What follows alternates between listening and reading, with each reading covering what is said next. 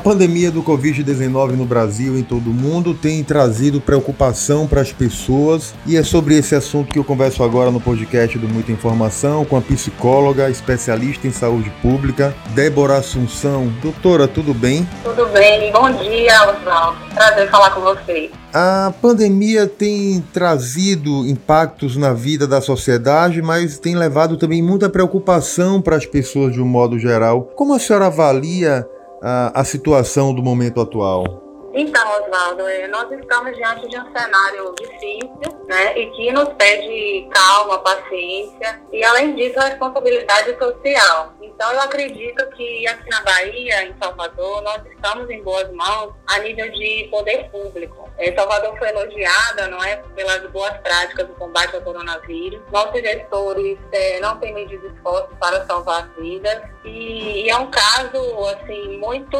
atípico, onde nós temos que ficar no isolamento social, em casa, né, na quarentena. É, nesse momento é natural alguns sintomas como ansiedade, medo, né, e, e ansiedade em certo grau, ela é natural. O grande problema é quando ela é elevada.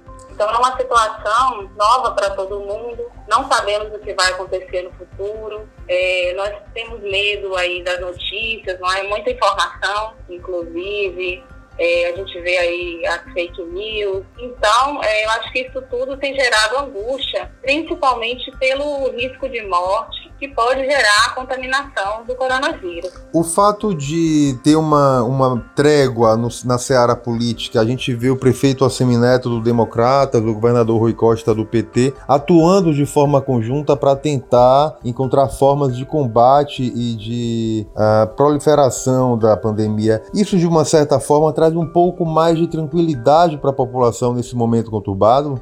Exatamente, acho que esse é um momento é, de, de, mais que nada, de diplomacia. Então, é, nós habitamos num mundo sem garantias, né, como eu sempre falo. E numa situação de calamidade pública, a gente se depara com muitas faltas.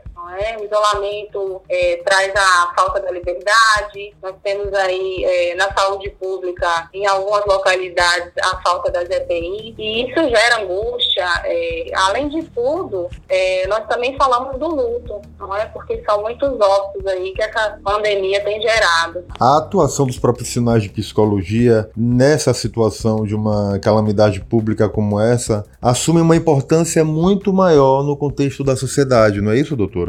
Com certeza. Nós estamos passando, Oswaldo, por uma crise que tem gerado muitas mudanças na nossa rotina, nas nossas relações interpessoais. Então, é, temos aí a evitação para a proteção e, de certa forma, a gente fala também de uma crise emocional por conta de todos esses sintomas aí a nível de saúde mental que tem gerado a pandemia. Ansiedade, medo, pânico. É, a gente vê é, constantemente, não é assim. O impacto de notícias ruins e a proliferação de notícias a cada instante sobre a pandemia aumenta o índice de ansiedade das pessoas que estão em casa. Muitas delas não têm o hábito e o costume de ficar reclusa, e isso acaba gerando uma tensão maior como um todo, não é, doutora? Exatamente. É, a crise ela pode ser vivenciada de diversas formas. É uma mesma crise, mas cada um vai vivenciar a sua maneira, do seu modo. Então, obviamente, é, vai ter casos onde as pessoas vão estar mais ansiosas, outras vão estar mais com medo, é, outras vão desencadear pânico. E realmente, assim, é, o isolamento social é importante, né, enquanto medida de prevenção para evitar a transmissão comunitária, porém, é também um fator de risco para desencadear as psicopatologias, como a depressão, é, os transtornos de ansiedade, estresse. O que pode ser feito pelas pessoas para evitar o surgimento de patologias como essa, ou até mesmo para abrandar quem já tem qualquer tipo de doença? Olha, é, eu tenho visto alguns colegas, e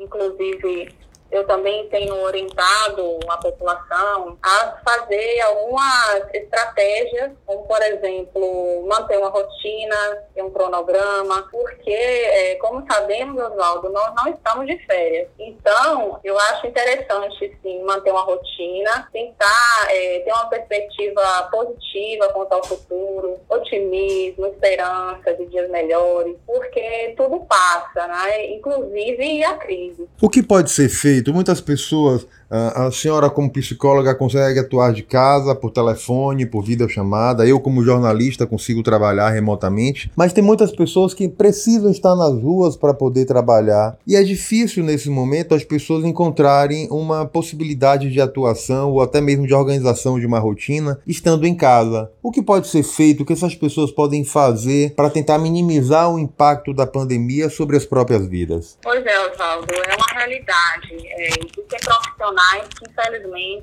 não podem aderir ao isolamento social. É, são linhas de frente, né? nós temos principalmente a equipe de saúde que assiste a população, as vítimas do coronavírus, e é, realmente eles não têm escolha. Mas a única forma de se proteger é aderir às medidas de prevenção, com relação à higiene, toda essa questão que eu acho que todo mundo já sabe, não é? Como se prevenir aí do coronavírus. E quem está em casa e que não pode sair e que não tem, por exemplo, a pessoa que trabalha no comércio, a pessoa que trabalha no escritório que não tem atividade a ser feita externamente, que dica pode ser dado para elas para que elas ocupem, para que elas preencham melhor o próprio tempo? Interessante, né? É, sua pergunta, porque assim, agora nós temos excesso de tempo e excesso de convívio familiar. Então, é, eu falo que assim, depois da pandemia, é, nós vamos nos deparar com muitas mudanças, não é? E até mesmo novos hábitos. E o que que acontece? É importante preencher esse tempo, não é? Com práticas, por exemplo, de meditação, são muito bem-vindas, leitura de livros, filme, é, ouvir uma música,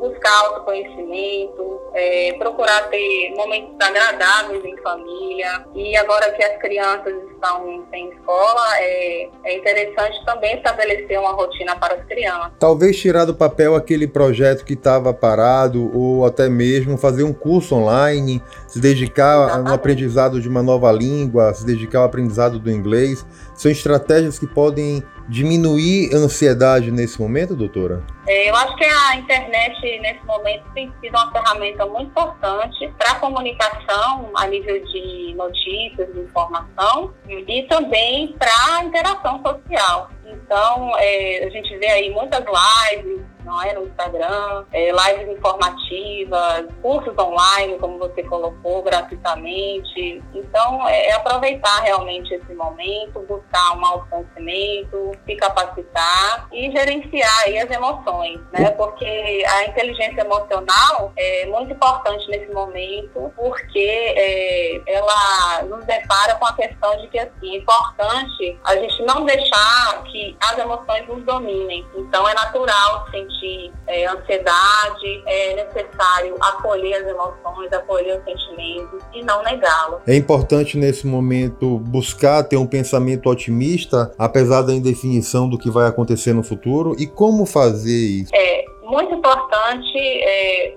ter uma perspectiva positiva em relação ao futuro, né, como eu disse, porque eu acho que tudo passa. Nós somos um povo otimista, né, o brasileiro é um povo alegre, principalmente nós, baianos, soteropolitanos, e acredito que isso vai passar, é um momento difícil e que nos pede paciência, não é? Então é um, é um momento onde cada um vai ser necessário olhar para dentro de si de uma outra forma, buscar o prazer nas coisas possíveis e se reinventar. Nós temos a capacidade, Oswaldo, de ressignificar, de se reinventar. E a criatividade também nesse momento é muito importante. Doutora, quero agradecer sua participação com a gente aqui no podcast do Muita Informação. Que as pessoas que vão nos ouvir, vão nos ler, possam colocar em prática ah, as ações que possam ajudá-las nesse período de quarentena e de, de aquartelamento que todos estamos passando. Imagina, querido. É, pode me chamar sempre. Foi um enorme prazer poder contribuir, colaborar é, com a minha profissão e eu acho que a saúde mental é muito importante nesse momento. Parabéns aí pela iniciativa. Obrigado, doutora. Parabéns pelo trabalho. Obrigada.